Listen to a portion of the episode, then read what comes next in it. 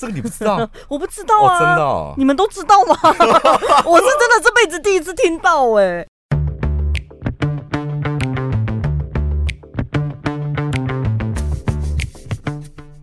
大家好，我是小潘，我是宝拉。好，哎、欸，我先讲，我不是房市专家，就是我只是有一些买房经验，然后刚好因为。可以，听众朋友对于买房的问题也很多，所以我跟你讲，有时候你买房有问题，或是哪里不懂，这些资讯就是你上网，老实讲，你都可以找得到。但是你听到一个你熟悉的人，他跟你讲，你可能会觉得比较容易听得懂。我的角色是这样，而且就是我们听你分享的也是你个人的经验，就会觉得可信度比较高一点呢、而且又吧，没有人对啊，没有人会教你说，他问你住哪里，不要傻乎乎的讲。对啊，然后又同样在中部地区，所以我们就会觉得，应该中部地区的业务都都大概是这种嘴脸吧，不会有其他的我们意想不到的招式什么的。哎、欸欸，说到这里哦，我必须老实讲，就是我看这么，但我只有看中部啦，就是中部看了这么多房子，我觉得台中的房仲啊，然后还有那个。接待中心的人员其实都很好哎、欸，大部分的好是亲切还是什么？就是比较没有没有套路哦，不会对你什么养套杀，或是不老实开高价，然后给你杀什么的，也算是想要诚恳卖屋，就对。因为我觉得就是早期看房跟现在看房比较大的差异是，我觉得大家真的可以稍微放心一点，是资讯太透明了。政府、oh, oh, oh. 政府现在也在打房嘛，是吧？现在现在这个时间，所以基本上他们不太敢乱来。那实价登录，我觉得好的建商，基本上台面上这些建商，他们也不敢作假吧？嗯，因为我我曾经听到有。有有几个长辈说：“哎，实价登录网骗人哎！”我想说，实价登录到底怎么骗人？那哪一个建商他的实价登录会骗人？主要是遇到那一些我们上次分享的那个业务，他可能就会讲说：“哦，那个实价登录是当初成交，现在已经房市好会涨。”大部分遇到应该是这种状况。对，基本上我觉得我我看过中部 中部的啦，我有陪我朋友去看过新竹的。然后我觉得基本上的业务大家都是挺老实的，就是很据实以告，就是现在的房价，那接下来的涨幅，其实我们这个建案有老有业务很老实哦，其实我们这个建案已经涨过一波了。那你来刚好你知道稍微贵一点，但是第二波，我跟你讲，接下来我们建案的对面还要再盖另外一个建案。那个建案一盖起来之后，我们这个房子会涨第三波。我们上次去就是这样子啊，我们喜欢的那些楼层就是都已经被买走了。嗯、然后我们朋友就说怎么那么快？然后说没有啦，那个就是之前什么你想扣客还是什么的潜销时期啊？对，人家那个第一波就是已经先买了，所以现在第二波，而且售价本来就是会这样提高一点。嗯、听完这句话，我们两个内心就觉得有点不爽，就觉得为什么我们矮人家一截，然后晚人家一步。那你要不要学人家？前面已经买了十栋了，没有。但到最后，反正就是看完之后是觉得也不符合我们的预期。我跟你讲，你所以多看的好处就是这样，你就有可能变成，因为你看着看着嘛，然后你手机里面一定会有一个那个 line，譬如说某某建案的人哪一个业务这样，然后你就把它标记清楚。然后，通常这些业务，他们再怎么离职，他们都还会在那个卖房的这个圈圈里面，可能从某一个建商。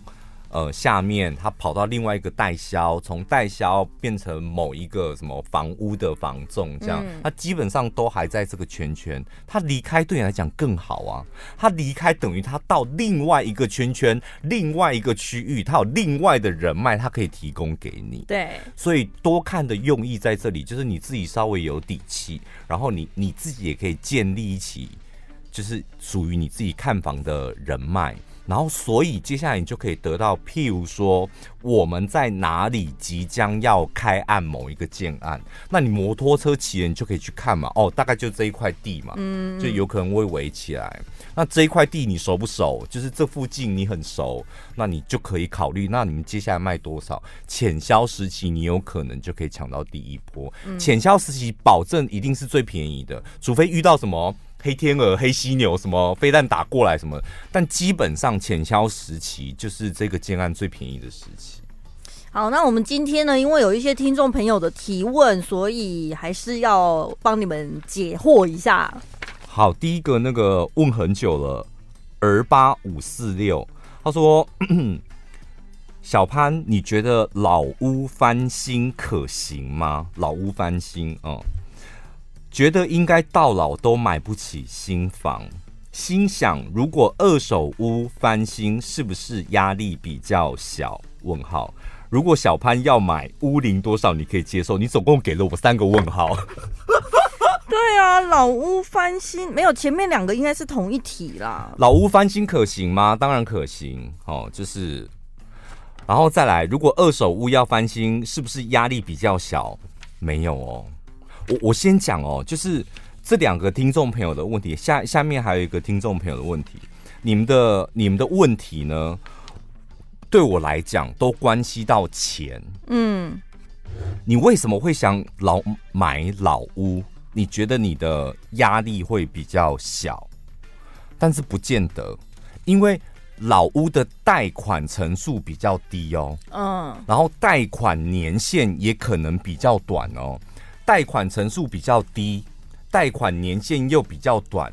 你可能换算下来之后，你每个月要付的月月缴的房贷的金额比较高，跟你买新房子是一样的哦。可能你的总价比较低，但是哎、欸，我跟你讲，贷款三十年跟贷款二十年，基本上你买个一千多万的房子，那一个月的房贷差到一万块，所以你压力有变比较轻吗？可能没有。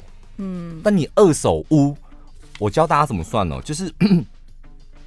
如果你买的是老屋，就是二手屋，你得要先去问银行，就是打一通电话给银行，或是走进你有认识的那个银行中，问他说：“我接下来要买这一间房子，在台湾大道二段四百八十九号十五楼，你帮我鉴价一下。”嗯，他就可以立刻去鉴价，大概两三天之后告诉你，我们银行鉴价你们这一层楼这个建案大概是多少钱。老屋的贷款是这样，它是按银行的建价多少钱，然后来决定。譬如说你，你你这个房子可能十年、二十年，然后他贷给你六成，是用建价的六成，不是你买价的六成哦。哦，oh. 所以你懂那个意思吧？有可能你买的价格是比建价，大部分都是这样。我们买的价格一定比银行建价来的高，嗯，是吧？那你可能。银行可以贷给你的总贷款金额比较少，然后呢，你可能自付金或头期款你又要拿的比较多，所以我说用如果用银行建价的方式来算，你买二手屋或是买老房子翻新，你不见得压力会比较小。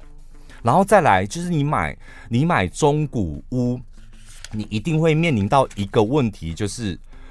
水跟电还有瓦斯那些管，管线的问题，你得要整理，就是因为你看不出来，你真的看不出来到底哪里有问题啊。这些相关经验，老屋翻新，你们可以去看赖瑞的影片，他都有分享。他就是买到了两次都会有一些问题，然后大改特改的。因为那个问题我们看不出来，没人看得出来。你要住进去了，你才会真的自己遇到。所以老屋的风险在这里。我我刚刚讲就是。屋子大概分分三类啦，零到三年叫新城屋，然后再来三年、十年到三年叫做新古屋，然后十九年以下叫做中古二手屋，就它的大概的分类是这样。哦、所以十九以上就是老屋了。老屋哦，老屋的贷款有些银行可能只给你四成哦。哦，按屋况嘛，然后再来贷款成数怎么算？你的屋龄再加贷款年限不得超过六十年哦，所以这个听众朋友就是二八五四六，你说你要买二手屋或买老屋，你的二手屋是几年？嗯，十年吗？二十年吗？三十年？然后你的贷款年限就是三十，所以最多最多不要超过三十年。是你的屋龄是三十年，然后我们通常我我们买房子都会抓三十年嘛，的房贷三十年嘛，三十年加三十年不要超过六十年，基本上 你还可以贷一个三十年的房贷。嗯，那如果你买四十年呢？那你就只能贷二十年，对不对？对，你只能贷二十年，嗯，就是这样。然后再来就是 你的年纪，你今年几岁？因为我们大部分你可以贷房贷分为二十年的房贷、三十年的房贷跟四十年，但四十年乘坐的比较少。那除非你是首次购屋，四十年的条件其实非常严格。但是如果你可以贷到四十年的房贷，我个人也建议你贷四十年，因为你越还款会比较轻松。嗯，拖越久越好这样子。可是像保险会看。被保人的年纪去决定他的保费跟保额什么的。对，买房子的贷款会有差别吗？你今年几岁？再加上你的房贷的年限，譬如你要贷二十年还是三十年，加起来不能超过七十五年。是什么的规定？就政府的银行的规定啊。哦，是哦，所以太老的人不能买房子。我已经六，不是不能买房子，你只能用现金买。就是我已经六十岁了，你还要再贷款一个三十年的房贷，然后银行会想说，三十年，你六十岁，然后三十年九十岁你要还。你活到几岁？就银行会担心嘛，因为银银行是要借钱给你去买房的，啊，所以他们是有一个机制防堵。有些人就想说，反正到时候我两手一摊，人就走了，不管你。所以基本上我们现在大家最鼠意的，当然就是三十年的房贷嘛。所以你三十七十五减三十，就是如果你要你的房贷是可以三十年的月还款，你可能比较轻松的，那你的年龄的。的那个底线就是四十五岁以下，嗯，是吗？啊，你超过四十五岁，银行基本上就跟你讲说，那你贷二十年的，嗯，有可能是这样，嗯，二十一、二十二这样。完了完了完了，开始紧张了，因为时间压力出来了 哈。哎、欸，以前没有精算过这个、欸，哎，这个你不知道？我不知道啊，哦、真的、哦，你们都知道吗？我是真的这辈子第一次听到、欸，哎，我一直以为二十跟三十是自己选的。对啊，是自己选的，在四十五岁以上。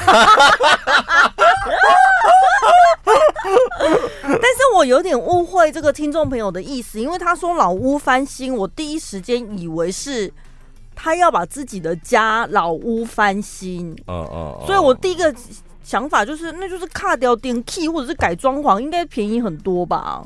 而且如果是这样的执行方式，我是可以贷款的吗？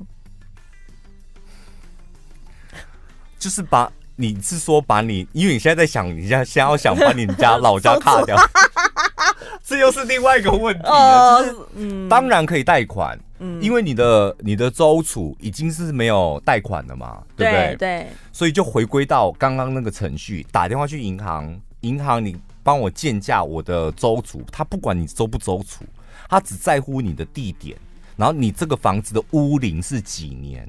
所以他会精算出来跟你讲说，陈小姐，你这个房子大概我还可以再帮你增贷多少钱这样，或是贷借钱多少，借多少钱给你这样。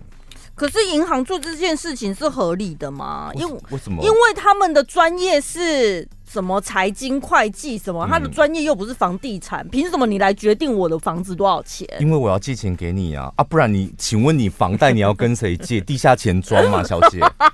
我借钱给你，你人死了，你跑了，请问我跟谁要啊？银我跟你讲，银行不会希望你死掉，你还不起，因为银行要赚你的利息。嗯，银行希望他的客户是什么？我的房贷利息两趴。最好你给我缴四十年两趴的房贷利息，我就赚你这两趴利息啊。嗯，所以他才会看你的工作如何，你的年收如何，你的还款记录如何。我跟你讲，下次有机会我真的录一集，就教你们大家如何跟银行培养好关系。你真的每录一集，你都要再挖坑一次哎、欸，一直预告好多好多集都录不完。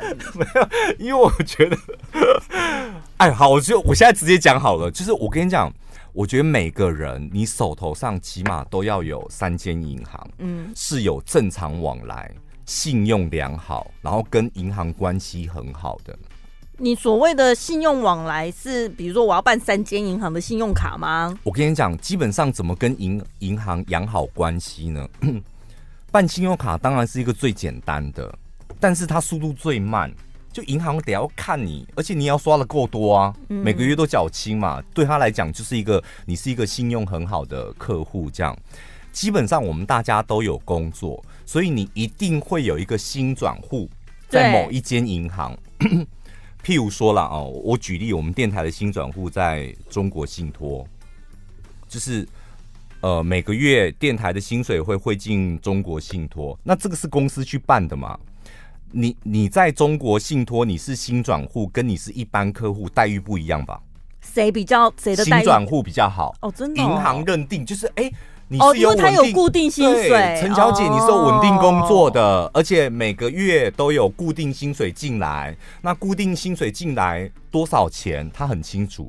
哦，他的薪水很稳定，没有说什么第一个月一万，第二个月一百万，第三个月三百万，第四个月零。他他可以很清楚知道你的金流是很稳定。对于银行来讲，对于中国呃，你对中国信托来讲，你就是一个好客户，因为你是新转户。所以基本上，我会建议大家，你新转户公司的新转户，我拿我们电台举例，在中国信托嘛，那所以你在中国信托是一个比较好的客户了嘛。那这时候你可能隔个一年两年之后，你跟公司讲说，接下来我的薪水，请你帮我汇国泰世华，换其他间呢？换其他家，但公司新转户签订了，公司不会不会那个换嘛？对，新转户还是在中国信托啊。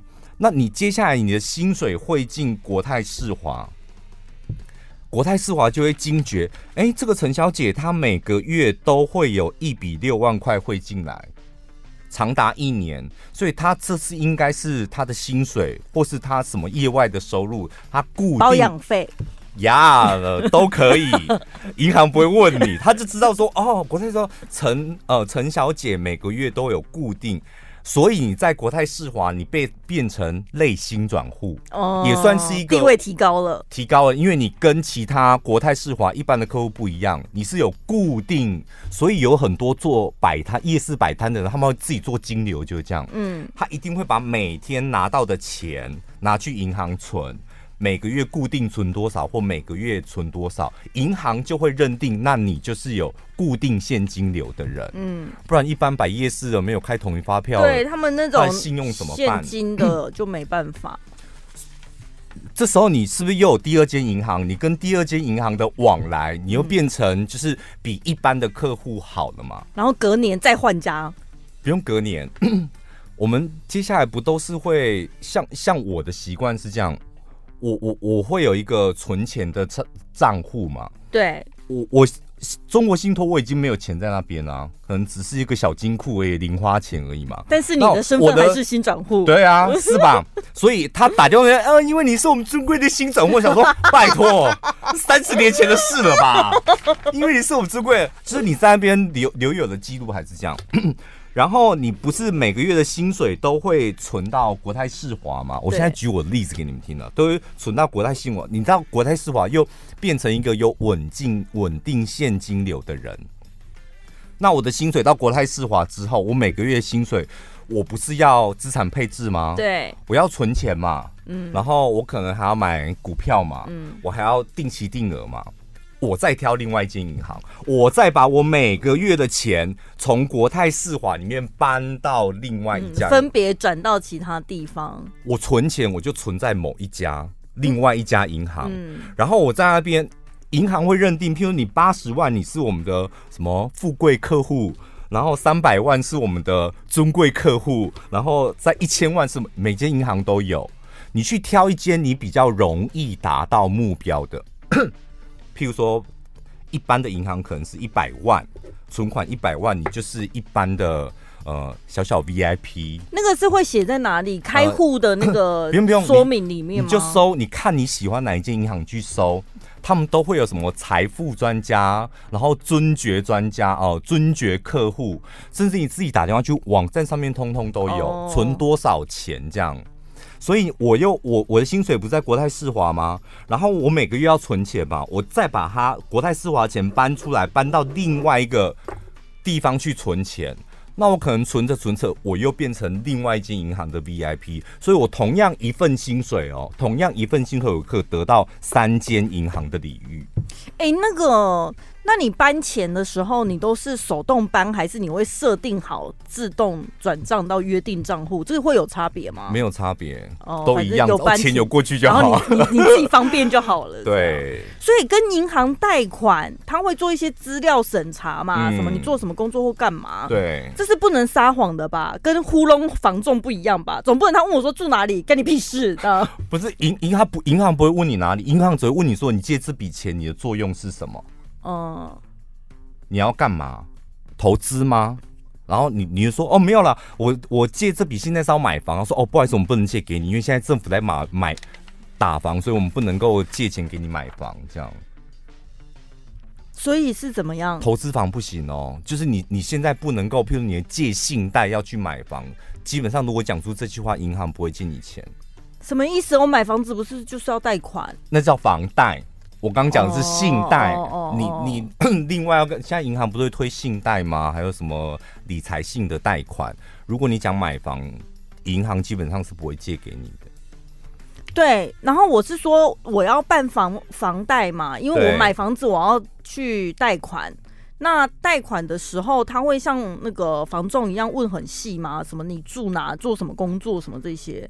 他他不会，他就是你贷款，他会叫你缴，譬如说你扣缴凭单、身份证，然后他拉联征就可以知道知道你啦，oh. 所以他拉联征就知道哦，他这在这三家银行其实都有不错，信用都很好，对，信用都很好。所以通常我们买房子，你在买新城屋或是预售屋的时候，建商都一定会跟你们讲，我们建商就是跟土银办。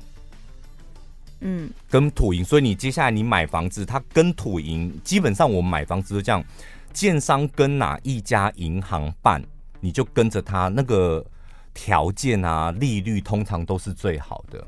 但是我说，为什么你要做一点自己的 银跟银行之间往来的记录跟信用？万一不好呢？你看，你起码还有中国信托，还有国泰世华，你跟这几家银行的往来都不错，所以你也可以去问他说：“我接下来要买某某建案，总价是多少？我想请问一下你们 的房贷，我的房贷利率大概是多少？条件是多少？嗯、我可以贷几成？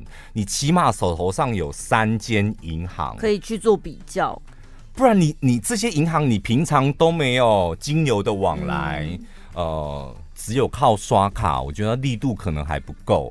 你没有往来，那你突然打电话去，他当然给你最差条件呐、啊。所以不见得要搭配建商提供的银行，就是自己可以去询问一下那个利率。对，建商的建商搭配的买新城屋啦，建商因为它是一批嘛，我们这个总共有两百户要贷房贷啊，它是用这一批两百户去跟你。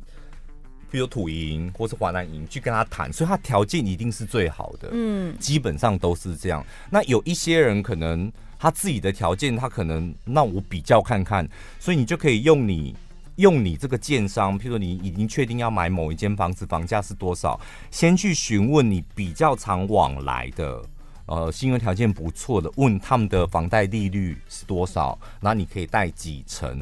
搞不好，我觉得搞不好你，你你的你自己的银行条件比较好，你就可以不用用建商。嗯，好，这个二八五四六最后一题就是说屋龄多少？我个人是觉得十年呐、啊，后来发现那已经不是老房，那是新古屋，对不对？老房原来是这么老、哦。我我跟你讲，对，其实你就抓二十年就好了，就是二十年以下的房子都叫二手房了。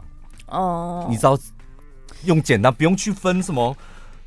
新古屋、中古二手屋、新城屋，你不用那么麻烦。就是有一些人还会跟你讲说：“哦，我这个房子虽然就已经十年了，但是它是新古屋哦，因为从来没住过的。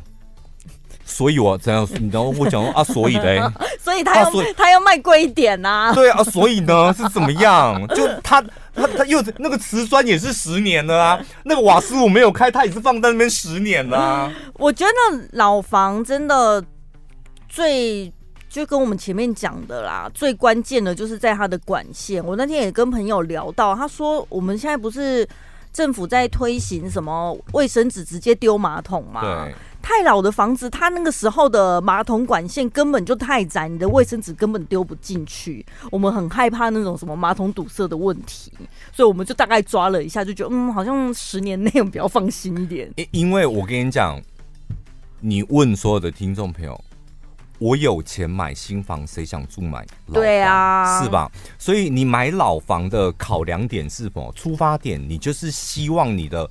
房贷压力小一点，嗯，那房贷压力大部分来自于哪里？不是来自于头期款的，你没有头期款，你本来就不应该奢求你要买房啊。嗯，房贷压力大部分是来自于你的月付房贷月付金额。那我刚刚提醒就是这位听众朋友，就是如果你想要买二手屋老房，你比较轻松，你要在乎一点就是。银行，你这一栋房子银行的建价到底是多少？你要先去问清楚，然后问完之后再问他说：“那我这个房子我可以贷几成？”银行会告诉你说：“哦，只能贷四成，贷五成。”然后你再用这个四成、五成，还有我这个房子可以贷几年，算出你这个月你这个房子。老房子或者是二手房，你每个月要缴的那个房贷是多少？嗯，你觉得这个数字真的有比较轻松，那才叫做轻松。啊、呃，对，对，你这个真的是比较务实跟实际的做法。像我就是那种凭感觉的，我还有另外一种算法，就是。假设一个房子，我自己乱乱估的哦，我都是凭感觉的。假设一个房子，它跟任何食物一样有保存期限。嗯，房子的保存期限假设是四十年好了。嗯，然后四十年之后，它可能就会开始败坏啊什么的，管线老旧或什么。那你就要看它现在目前已经几岁了，我现在几岁，我打算进去之后要住几年，然后去评估说，那这间房子我能不能买，它够不够我住。我觉得每一个要买二手屋的人，你都应该要想到这一点，嗯，因为这是两条路，你不能够择一，你得要同时并进哦。就是你可以先用我这个方法去想，想完了之后，当然还是要用小潘那个务实的方法去问。那他这样子算出来，你的房贷要怎么缴，缴多少？哎、嗯，当然也有很多物件是虽然二十年、三十年，它位置很好啊。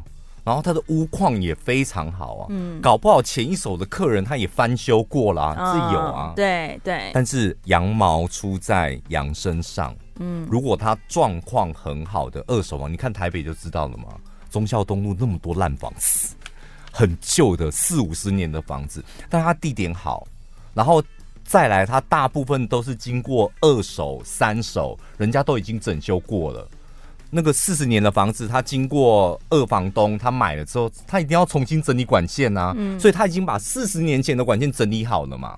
那整理好之后，他接下来可能嗯又要换房子，又换给第三手。第三手觉得啊，他地板捧供，就是地板的砖油，他又整理的电，所以有可能二不是说什么二手房子，它的水电问题一定很多。他经过了几手，那上一手或上上手。有整理过吗？其实你从实价登录里面也可以看得出来，就是你这一间房子它到底经过了几手？嗯，那比较小机会啊，就算你衰，它从以前四十年前到现在，它都是中间都是给那种炒房的。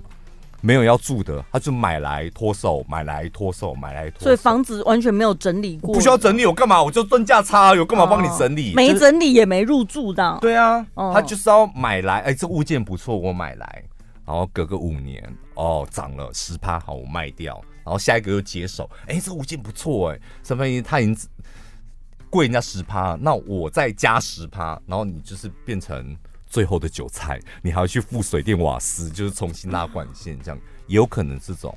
这种空屋啊，它虽然没有凶宅的风险，但我个人觉得里面应该也是气不好，从来没有阳气进驻，你不觉得吗？里面但它有很多财，但它有很多财，没有，但它很多财气啊。哦。它是一个赚钱房啊，对不对？他他这一间房子，他帮了四五个家庭赚好了钱呢。要这样解读，好像也是可以啦。那就看你有没有那个能力，就是也是没有要住直接脱手的。对，然后另外这个听众朋友问题，我觉得可以一并回答，因为我觉得还是嗯关系到钱。这个听众朋友是 cc.com，他说有听你在 Pocket 分享买房的经验，想要请教你，因为个人的经济与规划预算有限的情况下，在台中买小套房，未来好转手？问号，或者是不如再存一点，买个两房一厅之类的，之后会比较好卖出。但是他有个刮胡。但怕房价只会越来越贵，所以他现在问题卡在我到底要买单人的小套房，但我现在钱又不够，还是再存一点，可能接下来可以拼一个两房的，将来比较好卖出。所以你到底是要自己住还是要卖？我个人听到的讯息是，你还可以看一下。我个人听到的讯息资讯呐，就是套房这一种小平数的物件，第一个就是它的贷款层数不高，对，它跟老屋一样有问题，贷款层数的问题。再来，它其实没有你想象中这么好脱手，就是。除非可能看地方吧，就是进学区还是哪里？你想想看，会买小套房的是谁？单身贵族。还有谁？房东那种。中介。哦哦啊，他可以买来出租的。啊，房东就投资客嘛。对。我买来，我可能就是要开始租给别人，所以你想想看。你的 TA 很少哎、欸，嗯，再来你的 TA 就是都是一些傻嘎拉怪哎，单身贵族。我今天如果真的是真贵族，我为什么要买那个小套房？为什么不买两房三房？所以他是单身假贵族，他才会去买那个啊 小套房啊。单身假贵族他在乎的就是钱，嗯，所以你想要转手好转手，你是想要赚钱吗？那你想要赚钱，所以单身小假贵族他就会斤斤计较钱哦。嗯，然后再来你的另外一个族群，你你说的像房东，他可能要稳定获利，然后收房租的，或是他他就是投资客，那这些也是傻嘎拉拐啊！你要从他们身上赚到钱，我们是素人，就是没这么容易。所以小小套房的物件，我觉得你可以多想一想。我个人是觉得啦，如果有能力。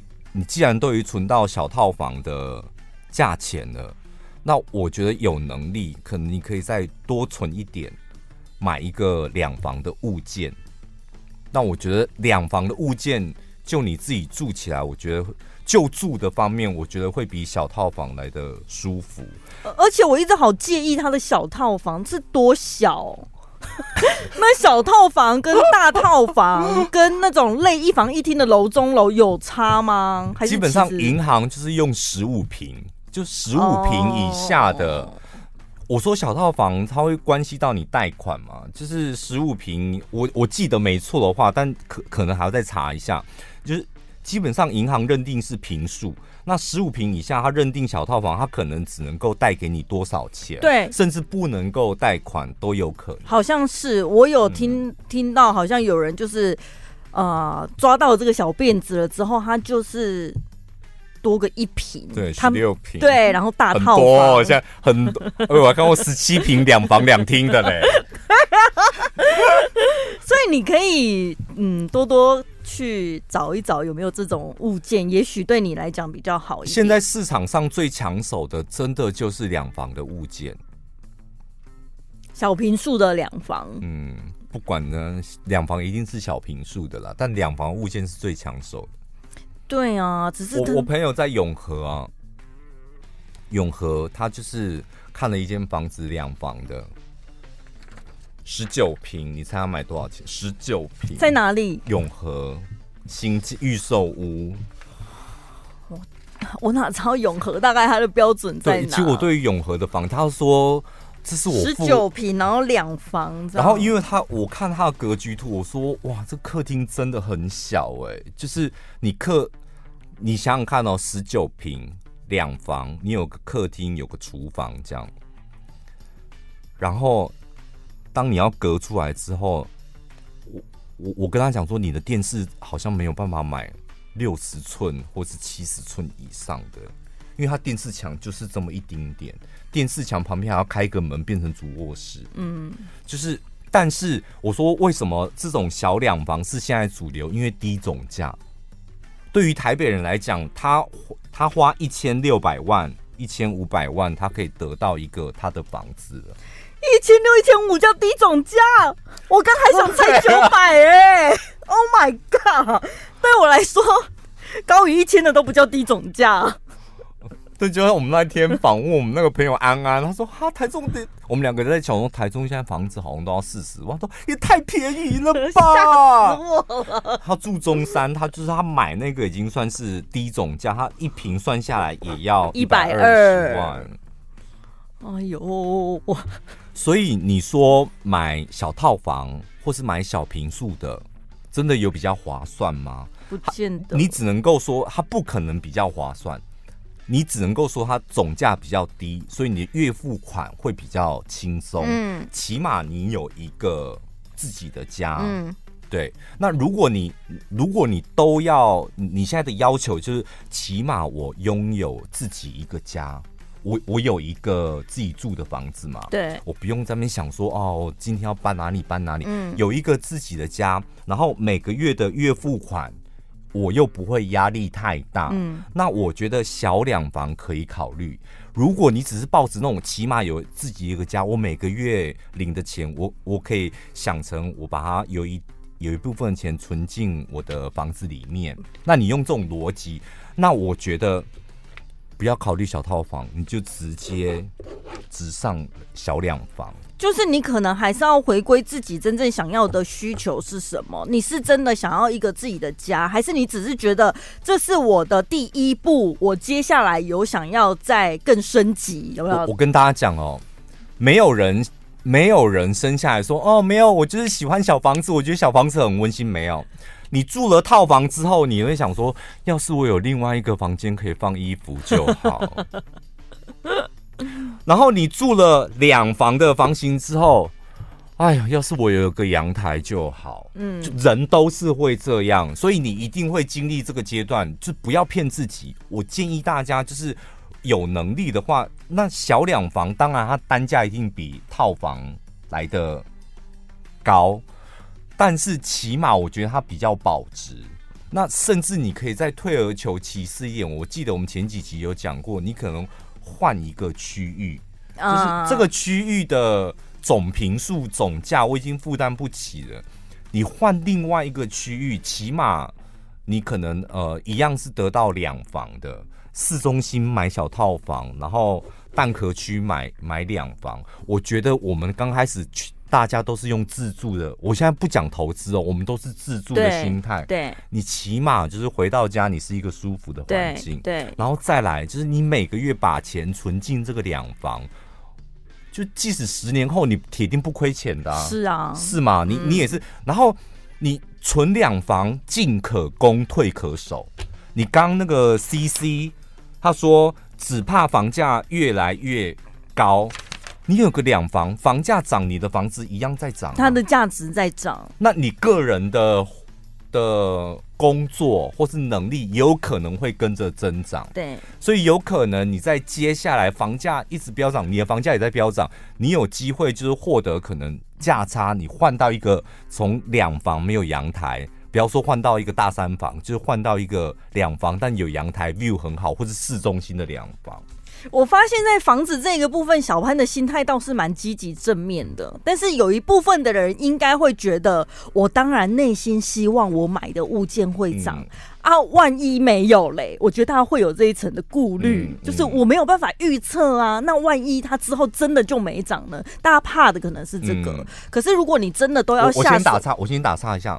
所以为什么叫你买两房的原因在这里？嗯，其实如果房子都没涨。哦，买房子都没赚钱啊！你本来就要自住，你在乎他赚不赚钱？那你都没有，你房价都没有涨，可是你的薪水有可能会涨，你有可能会升官嘛？那你可能会再存钱嘛？那你还是有机会可以换到三房。即使我再退一万步，我起码有我现在住的两房，是吧？但但是小套房，我真的觉得你将来你可能会成家、会结婚，生活的需求，我觉得它可能会让你的生活压力。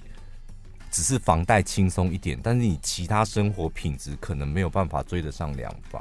对，那我要讲的意思是说，如果你担心这担心这，你会绑手绑脚，你永远没有办法踏出那第一步。所以可以有一点比较积极正面一点的想法，乐观一点。最后，我就再讲一下这个 CC.com 这位听众朋友，就是 我看你想要买房的态度，我觉得有个地方你一定得要改。你现在你有存好钱了，但是你经济的规划预算有限，想买小套房未来好脱手，然后或者再存钱又怕房价高涨，买两房一厅之后会比较好卖。你从头到尾，我觉得你不是在买一个属于你自己的家，嗯、你想要从房子里面赚钱。对，你你设身处地的想一下，你现在要买一间房子，你是不是自己觉得已经有点压力？